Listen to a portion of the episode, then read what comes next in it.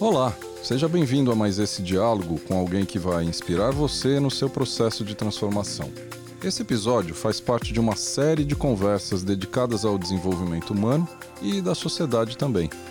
Estamos nos movendo de uma história de distanciamento e desconexão para uma nova história ainda desconhecida. Um lugar mais íntegro, sustentável. Então, aqui você vai encontrar referências inspiradoras e também provocativas para te ajudar nesse processo de transição. Por aqui passam muitas pessoas que doam seu tempo e as suas histórias para todos nós. Além de episódios inéditos produzidos recentemente, você vai encontrar reedições de gravações antigas que são atemporais e muito valiosas. Eu sou o Mal, produtor e anfitrião desse espaço. Se você deseja se conectar com tudo isso mais profundamente, visite o site comover.se.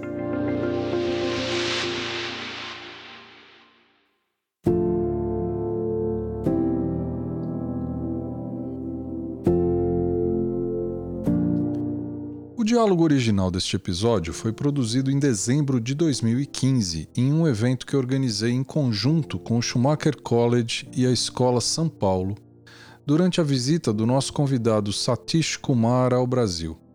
Satish é um ativista de causas sociais e também pacifista. Ele é fundador do Schumacher College na Inglaterra, um centro de inovação social e de experimentação de novas formas de economia.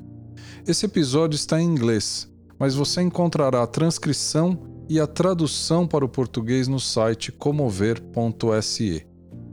Com vocês, Satish Kumar.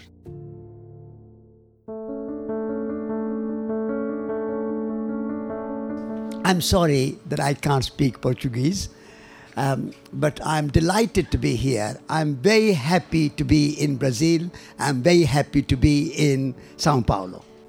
Now, I'm going to talk a little bit about um, wisdom in new economics. The word economics needs to be understood.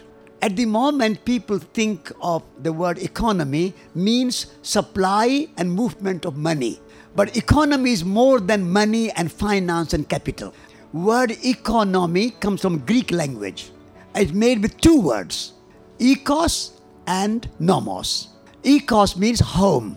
So in the wisdom of the uh, Greek philosophers, home was not only where you live uh, every day, like your bedroom, your bathroom, your living room, your kitchen, your garden. That is your home, but home, ekos, is more than the everyday home. And so, uh, in the philosophy of Greek um, wisdom, the entire planet is our home. We call it the earth home, the planet home.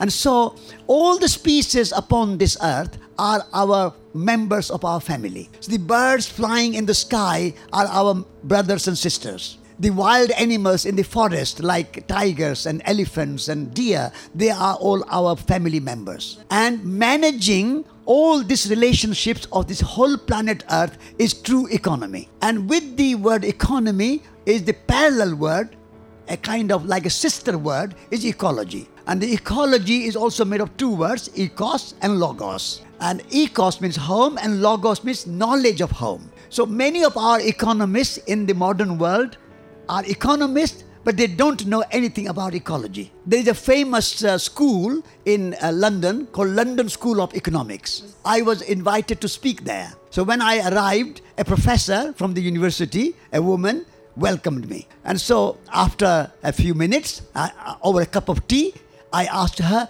Where is your department for ecology? So the woman said, We don't have a department for ecology. So I said, Do you mean to say that you are teaching economy without teaching ecology? No wonder that the world economy is in a mess because you are sending thousands upon thousands of graduates knowing economy but not knowing ecology because they are going to manage something they don't know what they are managing. So, ecology and economy should go together. Before we manage something, we need to know what we are managing. If you were made in charge of this beautiful uh, Scola uh, Sao Paulo to, uh, to manage, you have to know where is what, what kind of library is, what kind of art is, what kind of uh, history is, what kind of building is, everything you have to know before you can manage. And so, ecology and economy must go together. And the traditional classic economy had three words uh, land,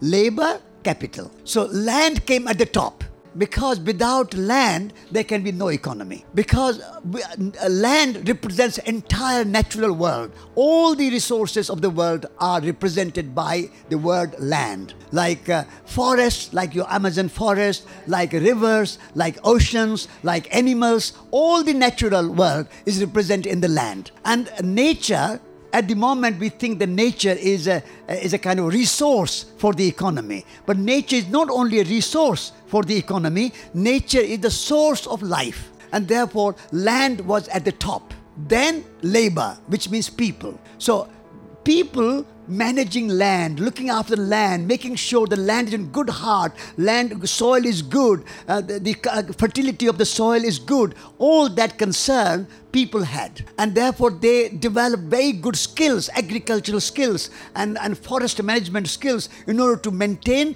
the integrity and the good heart and the good condition of the soil and the land. And they took uh, uh, resources from the land like wood and and uh, other resources, and they turned that into beautiful work of arts and crafts and and beautiful objects. So that was part of economy. People's skill and people's talent and people's ingenuity is part of economy. And then the third part was capital, finance. And that was to facilitate the relationship between people and relationship between people and the land. So finance and capital and money has a place in economy, but it's on the third place. At the top nature, second people, and the third finance. But now it has turned the other way around. In our modern economy, capital is at the capital is at the top. In modern economy, you have land valued in money. You have people valued in money. If you employ somebody, you say "How- what value you are. Maybe you are worth um, a thousand a thousand dollars um, a, a, a day if you work in a bank. If you work on the land, maybe you have a hundred pounds a day uh, value. Now, this is quite strange because um, if you are working in a bank, you get thousand dollars a day. If you work on the land producing food, you get hundred pounds, hundred dollars a day. In a proper economy, the growing of food will be greater value than managing money. The, the, the, the wisdom of new economy would be that perhaps bankers and farmers should be paid equal. And if the radical economy and the radical economists were to talk about, like Vandana Shiva, she will say the banker should be paid maybe hundred uh, dollars a day, and the farmer should be paid thousand dollars a day. And so the capital should be in the service of the land and in the service of the people. So then it's a proper uh, economy. Of course, money is a very good invention. We, we, it's a wonderful invention that we have money. But what is the purpose of money? The, the purpose of money is to create facility and make it easy to exchange goods and exchange services. So if you use money as a means to an end, as a means of exchange, that is a wonderful invention. But if money becomes the master, and the nature becomes the servant and people become the servant then it's a bad use of money. Because uh, uh, because money should be for flowing money should flow. Money should not be stagnant. Money should not stay in one place. It should keep flowing keep moving. Then it's a good money. This is why i have an idea that like you have a credit card and uh, after 10 years that credit card has to be renewed.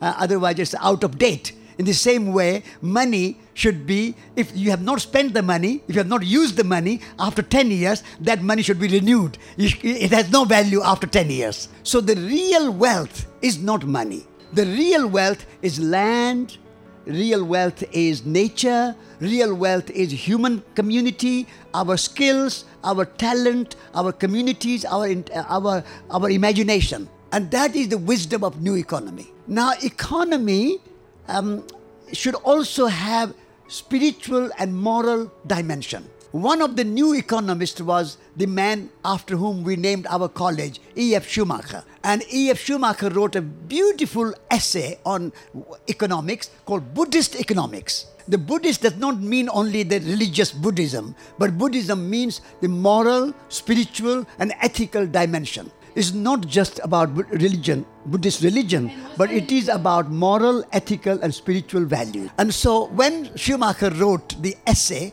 called Buddhist Economics, many economists asked him, Mr. Schumacher, what Buddhism has to do with economics? So Schumacher answered that um, economics without spiritual and moral and ethical values is like flowers without fragrance. I mean, it, flowers look good, it's okay. But if you have a fragrance, then it's even better. So, in the same way, your economy without spiritual values can look good. You can have big building, big motorways, big aeroplanes, big uh, big um, computers, big television, big cars, everything, but no life, no no fragrance, no no meaning, no purpose in that uh, that uh, show of economics. And therefore, he also wrote a book called Small is Beautiful. And he said that our economy should be organized on a human scale so that people know each other and they t- take care of for each other in the business in the big big companies if you have big company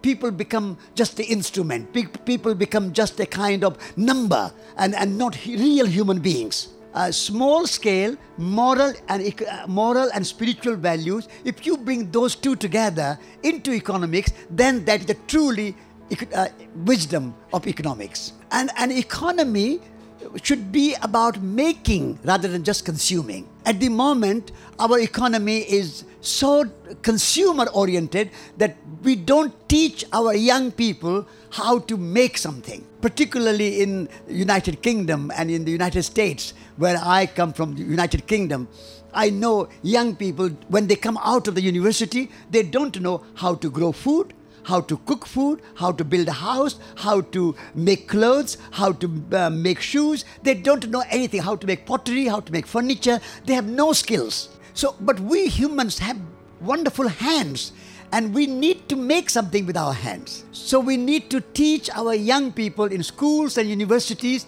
to learn skills of making something. When you have a society of makers and not just consumers, that will be a healthy society. If you just behind, if you just sit behind a computer, behind a desk, just uh, fiddling with information on internet and so on, and you make nothing, then your health will, mental health, physical health will not be so good. So everybody even if you are a banker, even if you are a, a, professor, even if you are a doctor or a teacher, you need some time to touch the soil and go out in nature and make something in a workshop. Then it's a balanced economy. At the moment, our economy is very unbalanced, and therefore, um, uh, therefore, there is also great inequality. The rich are very rich and poor are very poor. In a country like Brazil, there is no need to, for anybody to be poor. You have such a wonderful land, such wonderful, uh, um, abundant nature. Everybody can have a beautiful house and a beautiful garden. So I urge you all here, the business leaders and young people, um, the leaders of next generation, to create a new economy, make Brazil a model for the world. So we, you, so you can say that in Brazil there is no poverty. And I think in Brazil that is possible because you have much more land and natural resources than many countries. So economy needs big heart, not a mean heart. The wisdom of new economics is economics of generosity, not economics of meanness. Because you can have uh, accumulated funds in small places and, and keep, this is my money, this is my land, this is my house. That's meanness. Wisdom of new economics is to more you share, more economics will grow.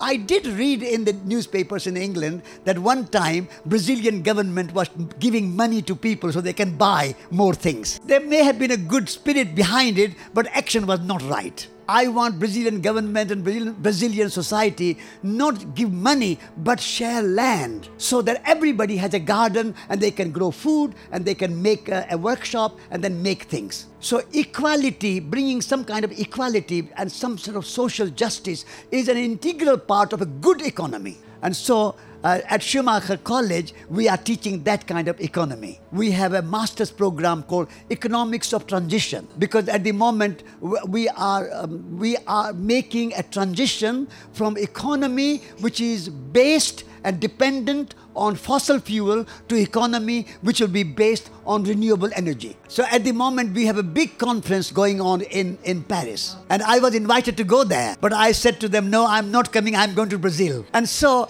um, so they, they have all the leaders of the world are trying to reduce our carbon uh, footprint and our carbon emission into the atmosphere. This is a good step in right direction. But wisdom is not only to uh, find alternative sources of energy, but our living a life which requires less energy. Cause of global warming and climate change is our lifestyle, and our lifestyle produces two things: waste and pollution. And so we are wasting energy. So it's like a, a bucket which has a leak underneath. So how much water you put in the bucket it all goes away because the bucket is leaking. So our economy has a leaking bucket, and leak is the wasting of economy and wasting of energy. And therefore, before we create alternative and renewable sources of energy, we need to reduce our wasting of energy. And then we also need to make a transition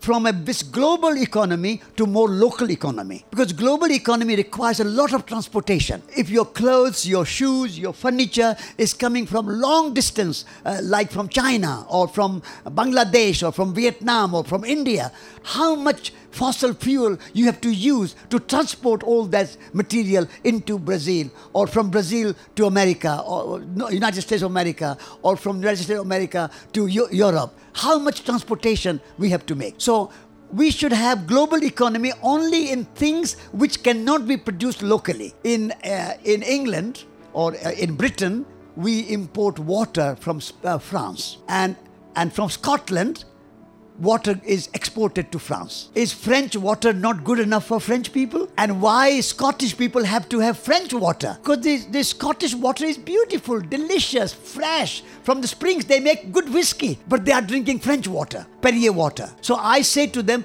you can have a trade and business in exporting whiskey to France and importing wine to Scotland, but not water. So the global economy should be limited only among the things or in the things which you cannot produce locally, you can trade. Try to produce as much as possible. Maybe 70% of your economy should be local, and maybe 20% um, American and maybe 10% global. Then it's a good balance. But at the moment, we don't even think about what is, com- what is coming from where. We don't even think. We think that a global, global economy is a virtue in itself. But the, virtue, uh, the global economy is creating a lot of global warming and a glo- lot of climate change. And that global warming and climate change is creating drought and flooding. And so, so we need to reduce our um, our need to put so much carbon emission into the atmosphere. And therefore, we need to reorganize and rearrange our economy. So, wisdom of new economy is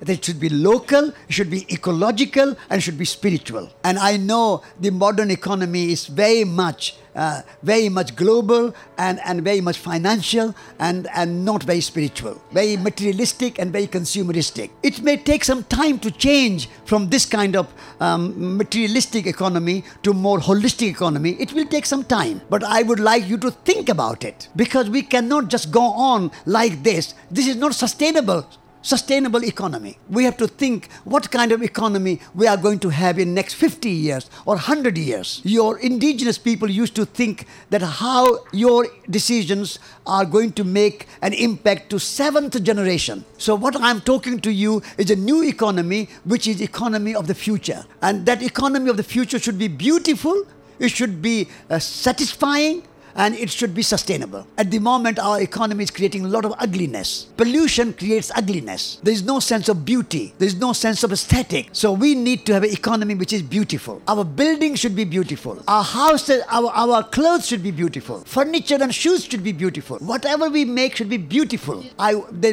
the, um, the wisdom of new economy is economy of beauty. So art should not be separated. This, is- this is a scholar, um, Sao Paulo, where you have a lot of art. Art is not something separate from economy. Our economy should be artistic. And art means to make. Art is not only just paintings and sculptures and dance and music. The greatest art is art of living. And everything we do in our life should be artistic. Cooking is art. Gardening is art. Organizing this evening is art. And this is beautifully organized, very cozy and very, very um, intimate. This is how all the meetings should take place. Sometimes I go in big, big conference centers where very kind of fixed chairs and, and a very kind of, there's no beauty, there's no humanity, there's no coziness. So I hope that uh, uh, Scola Sao Paulo can bring art into everyday life. And so art and economy should go hand in hand together. Make economy artistic and make art economic. I have three words. I say culture, commerce, and community must go together.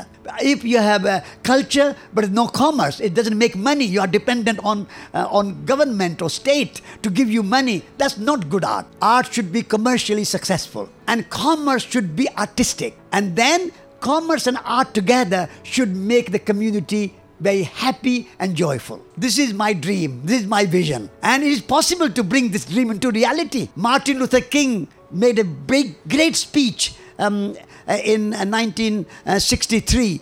I have a dream. I have a dream that blacks and whites will live together as brothers and sisters. At that time, black people could not vote. At that time, black people could not go to restaurant or school where white people went. But his dream was realized, and now we have a black man in the White House. And so, in the same way, I think our dream of a new economy, which is artistic, which is uh, community oriented, which is sustainable, is also possible. And many of you are engaged in business and, and commerce and in, in uh, companies. So I'm speaking to you to have a big dream. Your dream is not only to make a few million pounds in your bank, that's a very small dream. Dream something bigger. And that's the dream for tonight.